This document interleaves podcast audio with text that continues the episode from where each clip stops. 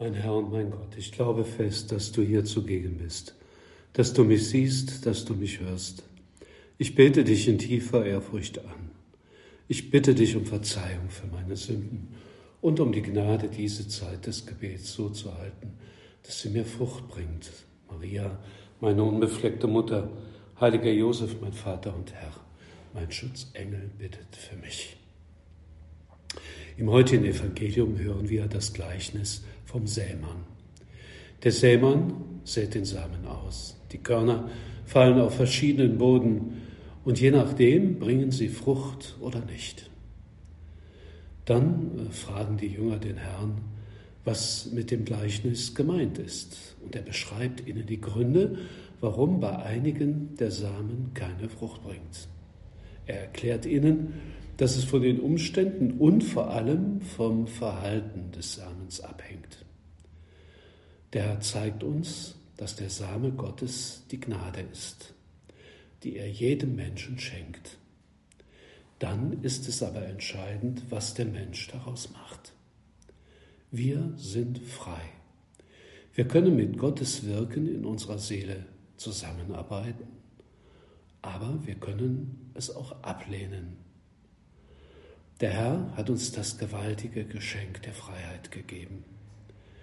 Das ist ja die Voraussetzung, dass wir lieben können, dass wir Personen sind.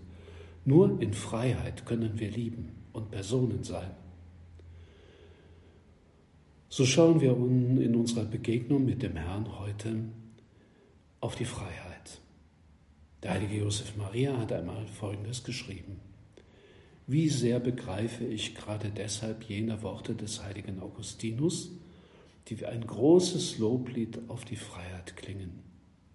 Gott, der dich ohne dich geschaffen, rettet dich nicht ohne dich. Denn wir alle, jeder Einzelne, du und ich, haben die Möglichkeit, die schreckliche Möglichkeit, uns gegen Gott aufzulehnen, ihn vielleicht durch unser Verhalten von uns abzuweisen oder zu rufen, ich will dich nicht in meinem Leben. Soweit der heilige Josef Maria. Ja, bei der Erschaffung des Menschen hat Gott dieses Risiko der Freiheit auf sich genommen. Ja, wir können Nein sagen zu Gott. Und der Mensch tut dies auch immer wieder, wenn er sündigt. Aber dieses Risiko wollte Gott eingehen, damit wir ihm eben als Personen begegnen können dass wir ihn wirklich lieben können, sodass das größte Glück, was wir uns vorstellen können, uns geschenkt ist, nämlich ihn zu lieben und von ihm geliebt zu werden.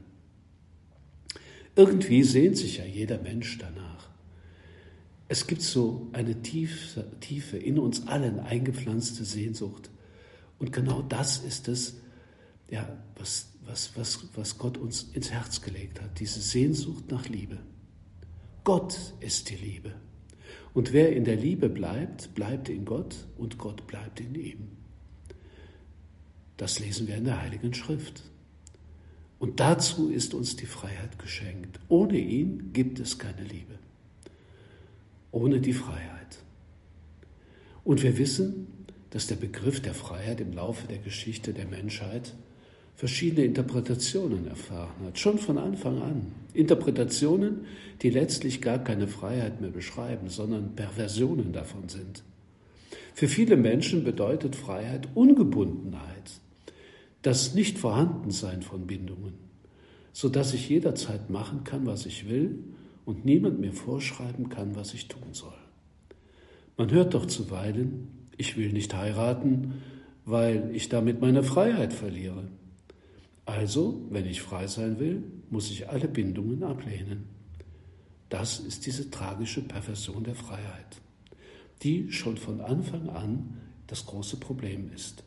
Denn die Ursünde besteht ganz einfach auch in einem Missbrauch der Freiheit. Zu denken, ich binde mich nicht an Gottes Prinzipien, sondern mache mich sie selbst.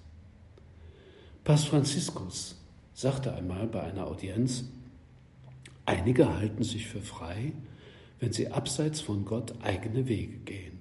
Aber sie merken nicht, dass sie dabei existenziell verweisen.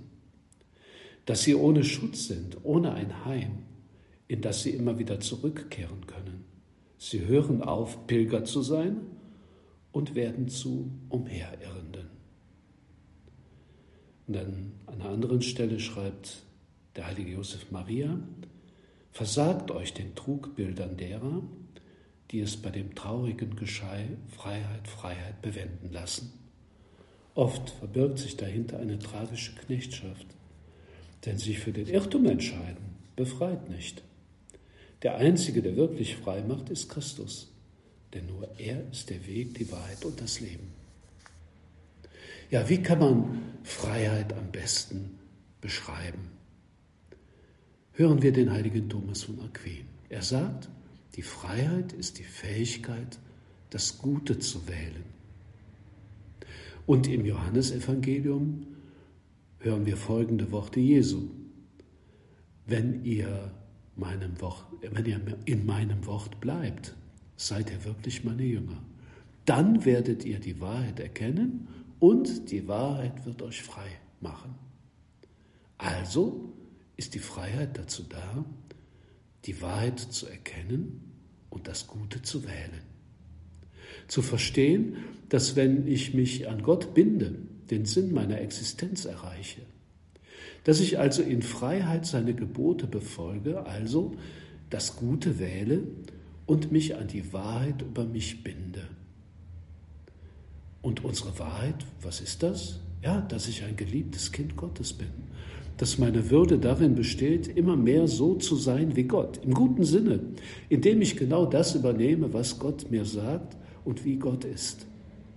Dass die Gnade und das Licht und die Kraft, die er mir gibt, meine Seele zum Leuchten bringt. Dass ich da mitarbeite. Dass die Gebote Gottes mir nicht etwas von außen irgendwie aufgebürdetes sind, etwas, das mich fesselt. Nein, sie sind nach Worten des Papstes Benedikt die Notensprache meiner Existenz. Wir waren vom Gleichnis des Sämanns ausgegangen. Es geht um Gott, der uns den Samen des wahren Glücks anvertraut. Wir können diesen Samen in unserem Leben zum Wachstum und zur Fruchtbarkeit bringen indem wir eben an das glauben und es übernehmen, was Gott uns sagt. Natürlich wird uns das zuweilen nicht leicht fallen. Hier auf Erden muss die Liebe allerlei Herausforderungen bestehen.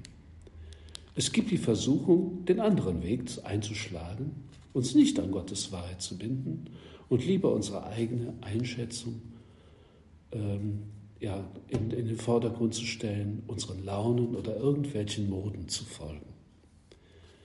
Ja, die Freiheit ist ein kostbares Gut. Deshalb ist sie auch leicht zu beschädigen.